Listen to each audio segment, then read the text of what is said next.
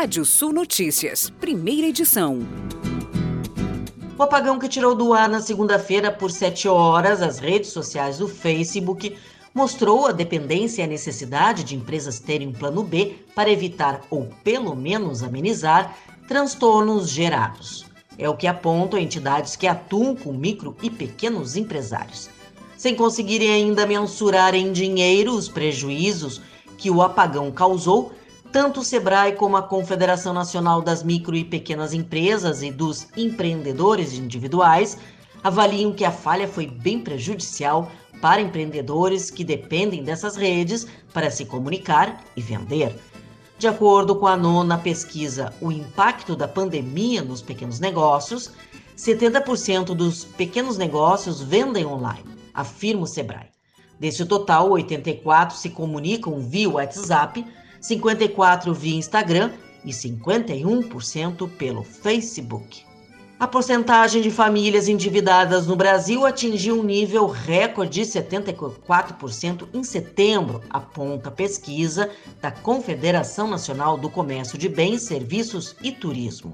Em agosto, a fatia era de 72,9%, enquanto em setembro do ano passado era de 67%. Segundo a análise da entidade, o alto endividamento da população está relacionado a fatores como juros relativamente baixos. E com a contratação de crédito mais acessível, o brasileiro está usando empréstimos para compor renda e fechar as contas no final do mês. Entre janeiro e setembro deste ano, a China foi responsável por 58% de carne suína exportada pelo Brasil. O mesmo aconteceu com a proteína bovina. Sozinho, o país asiático importou 50% das 1,27 milhão de toneladas exportadas pelo Brasil. Em setembro, o Brasil teve um excelente desempenho com as principais carnes exportadas pelo país: suína, aves e bovina.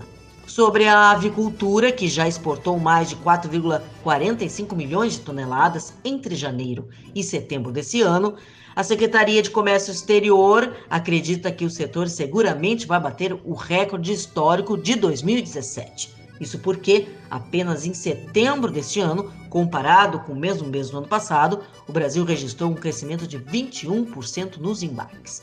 A produção de biogás em Santa Catarina pode ganhar um novo impulso por meio do projeto GEF Biogás Brasil, um acordo de cooperação técnica anunciado no final de setembro junto à cooperativa Aurora Alimentos, a cooperativa de produção e consumo de Concórdia e o Sebrae, que quer transformar resíduos orgânicos suínos em energia e, ao mesmo tempo, proteger o meio ambiente. A nova parceria, com vigência de 48 meses, permite identificar modelos de negócio inovadores e viáveis para o biogás no estado. A intenção é compor um modelo de negócio rentável e sustentável para implantação, operação e manutenção de dois projetos pilotos de geração de energia a partir do biogás nas cadeias produtivas e nas unidades agroindustriais catarinenses. A Associação Brasileira das Entidades dos Mercados Financeiro de Capitais, Ambima, definiu critérios para identificar fundos de renda fixa e de ações focados em investimentos sustentáveis. As regras estão em audiência pública e sugestões do mercado a respeito delas podem ser enviadas até o dia 29 de outubro. Já existe uma classificação da Ambima para fundos sustentáveis atualmente mas ela abrange apenas a classe de ações.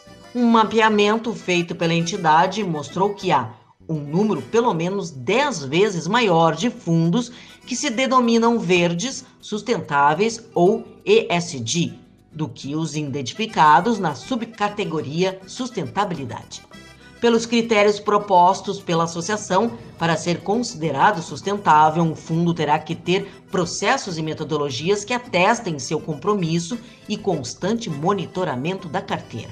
Foram definidos ainda padrões mínimos para os gestores dos fundos sustentáveis, ou seja, para que um fundo possa ser identificado como sustentável, será necessário observar não somente os requisitos definidos para o fundo em si, mas também para o gestor. No mês passado, o Pinterest anunciou a expansão dos recursos de pesquisa de compras para mais sete países, incluindo o Brasil e o México. A estratégia reúne ferramentas que facilitam a busca por lojas e produtos online. E numa guinada rumo ao e-commerce, vê a América Latina como principal expoente por conta da forte presença da região nas redes sociais. O site tem 454 milhões de usuários mensais ativos, sendo que em dezembro do ano passado, Brasil, México e Argentina chegavam a 81 milhões, sendo o Brasil o maior deles. Segundo André Loureiro, diretor de operações para a América Latina do Pinterest, essa presença na região é vista pela empresa como uma oportunidade para crescer. Segundo o Pinterest, o mercado brasileiro está entre o top 3 e é uma importante via de crescimento do e-commerce para a rede. E vamos aos destaques do portal radiosul.net. Comitê gestor do ProMilho RS apresenta ações em andamento e colhe sugestões para o próximo ano. Exposição de rústicos Angus de Pelotas terá 17 trios de 8 criatórios.